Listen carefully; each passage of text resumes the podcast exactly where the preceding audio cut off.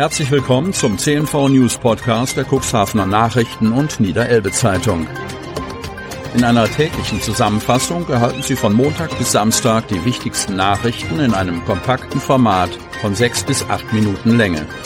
Am Mikrofon Dieter Büge. Freitag, 3. Februar 2023. Das hat der Gewinner mit dem Geld vor. Wie gestern berichtet, hat ein 61-jähriger Mann aus Bremerhaven mit den Euro-Jackpot-Gewinnzahlen 2021 30, 41, 43 und den beiden Zusatzzahlen 10 und 11 den Jackpot abgeräumt und 107,5 Millionen Euro gewonnen. Trotzdem soll sein Leben erstmal so weitergehen wie bisher, sagt der glückliche Gewinner in der Bild-Zeitung. Gegenüber dem Online-Anbieter Lotto24 hat der Mann laut Bild betont, dass er mit seinem bisherigen Leben zufrieden sei und auch seinen Job jetzt nicht kündigen wolle. Am Tag danach sei er glücklich, aber sehr müde. Der 61-Jährige hatte noch am Dienstagabend von dem bisherigen Rekordgewinn dieses Jahres erfahren und seither kaum geschlafen. Auch wenn sich der Bremerhavener Multimillionär im Gespräch mit Lotto 24 genügsam und bodenständig zeigt, will er sich mit dem Geld ein paar Träume erfüllen. Gemeinsam mit seiner Familie plane er, Europa und die Welt zu bereisen. Allgemein wolle er sich mehr Freizeit neben der Arbeit gönnen, denn das sei der wahre Luxus. Wartung einer weltweit neuen Technik. Bremerförde. Die Wasserstoffzüge in der Elbe-Weser-Region sind derzeit nur unregelmäßig im Einsatz. Turnusmäßige Wartungsarbeiten sowie Nachjustierungen bei dieser völlig neuen Technik führen derzeit zu einer verminderten Verfügbarkeit der Wasserstoffzüge. Wir reden hier von der Einführung einer weltweit neuen Technik. Erfahrungen müssen auch vom Hersteller noch gesammelt werden. Da sind Unregelmäßigkeiten nicht auszuschließen, sagt Dirk Altwig, Sprecher der Landesnahverkehrsgesellschaft, kurz LNVG, am Donnerstag. Die LNVG war darauf vorbereitet. Wir stellen der EVB weiterhin konventionelle Triebzüge als Backup zur Verfügung. Es fallen keine Verbindungen für Fahrgäste aus. Natürlich hätten wir uns gewünscht, dass heute schon mehr Lind-X unterwegs wären, betonte der Sprecher der LNVG Niedersachsen. Die landeseigene Gesellschaft rechne aber damit, dass spätestens im Frühjahr die Wasserstoffzüge wieder zuverlässig laufen und dann auch alle Züge eingesetzt werden können. Verkehrssünder spülen Geld in die Kasse. Kreis Cuxhaven. Seit der Einführung des neuen Bußgeldkatalogs im November 2021 bescheren Parksünder und Raser vielen Städten in Deutschland deutlich mehr Bußgeldeinnahmen als zuvor. Doch ist das auch in der Stadt und im Landkreis Cuxhaven so? Und wo fließen die Einnahmen hin? Haben die höheren Strafen, die mit der Änderung des Bußgeldkatalogs einhergehen, Autofahrer abgeschreckt?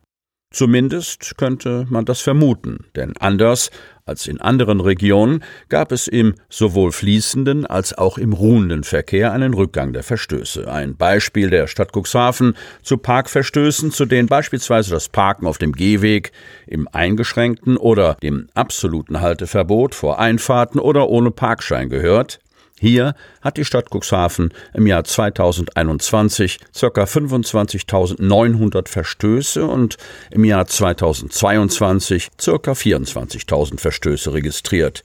Die Zahl der Verstöße bzw. Verwarnungen hat sich um knapp 10 Prozent verringert. Ob diese Verringerung mit der Anpassung des Bußgeldkatalogs zusammenhängt, bleibt eine Vermutung, erklärt Marcel Kolbenstädter, Sprecher der Stadt Cuxhaven. Der Landkreis Cuxhaven vergleicht die ersten drei Monate nach Einführung des neuen Bußgeldkataloges mit dem gleichen Zeitraum des Vorjahres. Ein Rückgang der Verstöße im Vergleich zum Zeitraum November 2021 bis Januar 2022 ist zu bemerken, weiß Stefanie Bachmann, Sprecherin des Landkreises. Die häufigsten Verstöße gab es im Landkreis Cuxhaven wegen Geschwindigkeitsüberschreitungen im Bereich von 10 bis 20 kmh zu verzeichnen. Seit November vergangenen Jahres sind etwa 7150 Autofahrer in die Radarfalle getappt. Im Vergleichszeitraum ein Jahr zuvor waren es noch mehr als 9700. Was das in Euro bedeutet? Im Zeitraum November 2021 bis Januar 2020 wurden gut 685.000 Euro für Bußgelder festgesetzt und im November 2022 bis Januar 2023 wurden insgesamt gut 500.000 Euro festgesetzt, erklärt die Landkreissprecherin. Mit den Semistationen, besser bekannt als Blitzer Bernd, wurden übrigens die meisten Verstöße festgestellt. In den letzten drei Monaten spülten also allein die zu schnell fahrenden Autofahrer mehr als eine halbe Million Euro in die Landkreiskasse.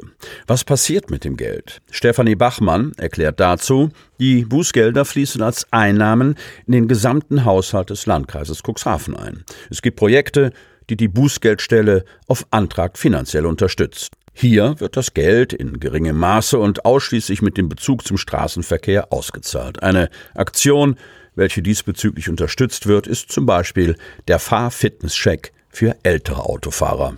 Besonders die Straßen bei kleineren Geschwindigkeitsüberschreitungen bis 20 kmh innerorts und außerorts haben es in sich, denn die haben sich seit Einführung des neuen Bußgeldkatalogs verdoppelt. Da es sich hier um eine 50-prozentige Steigerung handelt, ist hier das Bußgeld im Verhältnis am meisten gestiegen, bestätigt Bachmann.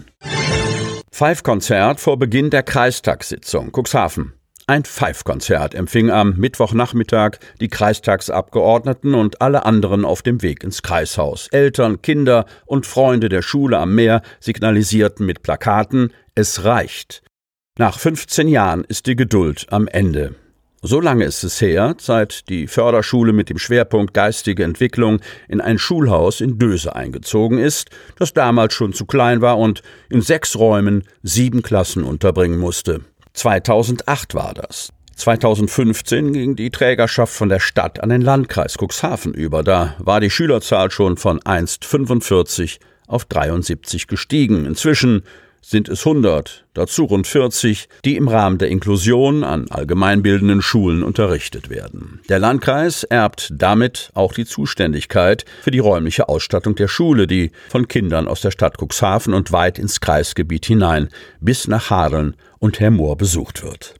Eltern, Beschäftigte und Kinder warten seither vergeblich auf die Entscheidung, ob und wo es einen Neubau geben oder ob neben der Schule angebaut wird. Landrat Thorsten Krüger kam direkt zur Sache und versprach eine Entscheidung über den Neubau schon zur kommenden Kreistagssitzung am 22. März im Rahmen der Nachtragshaushaltsdebatte.